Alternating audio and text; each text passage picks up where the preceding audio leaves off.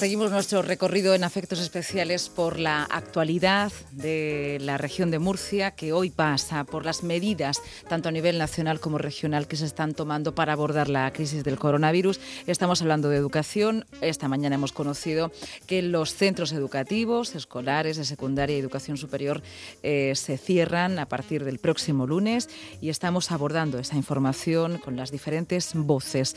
Nos acompaña ahora Clemente Hernández. Él es secretario general del Sindicato de Educación AMPE, sindicato mayoritario del profesorado. Le saludamos. Buenas tardes. Hola, buenas tardes. Hemos conocido la voz de los padres, también desde la consejería, y claro, queríamos saber cómo se aborda este cierre educativo desde el punto de vista de los profesores.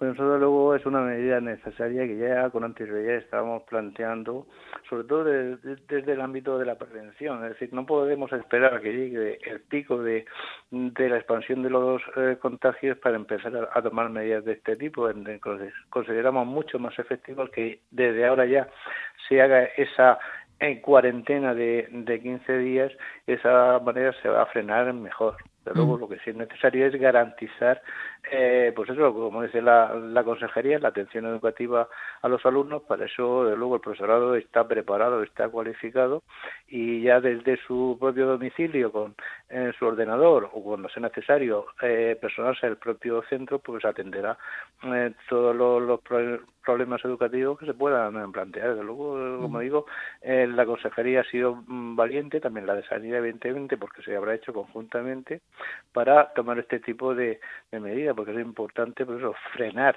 eh, la expansión para eh, transmitir esa tranquilidad, o esa calma a la población a la, hora de eh, pararse, adoptar las medidas que son necesarias para para prevenir, es decir, las medidas de, higiene, de no mm. acercarse, de quien tenga los síntomas, saber identificar los síntomas para poder actuar con anticipación necesaria digo, esta es una medida fundamental que mm. nosotros valoramos de forma eh, positiva para los alumnos, desde luego, que son quizás los, los principales eh, a, a, cubrir, pero luego también para el personal de los centros, tanto el profesorado de luego como también el personal de administración y servicios. Mm, desde el Gobierno de España, el presidente Sánchez ha hablado de eh, que hará, tomará medidas, se tomarán medidas para la flexibilidad eh, de las pruebas. ¿no? Evidentemente, el calendario escolar sigue su curso y a unos meses llega mayo, junio y muchos alumnos pues están a punto de esas pruebas ¿no? que les permite pasar a una educación superior. esto también desde el punto de vista del profesorado, mm, no sé si ustedes han hablado ya de cómo lo van a digerir, cómo lo van a gestionar. ¿Se puede hacer un teleexamen? Hombre, un teleexamen no, no se puede hacer, pero sí se puede hacer de forma eh, parcial por, por mm. grupos de, alumnos más pequeños, evidentemente, pero eh, vamos, estamos hablando de los, alumnos de segundo de, bachillerato, el profesorado, como digo, está preparado y está cualificado y, a partir de mañana, que será el último día de clase, se van a reunir, desde luego, los, equipos de los centros para preparar ese trabajo porque es fundamental para los alumnos. Desde luego no podemos eh, dar pie para que se pueda perder un, año escolar, por supuesto, eh, por este tema. Entonces, a través del teletrabajo adaptado, aplicado a la, a la educación, seguro que vamos a ser capaces de sacar eh, adelante las pruebas de, los alumnos que se vayan a, mm. presentar, igual que del resto de alumnos de la educación secundaria que tienen que terminar en su currículum para pasar o, no de, de curso escolar, evidentemente. ¿Supone una mayor carga lectiva para el profesorado?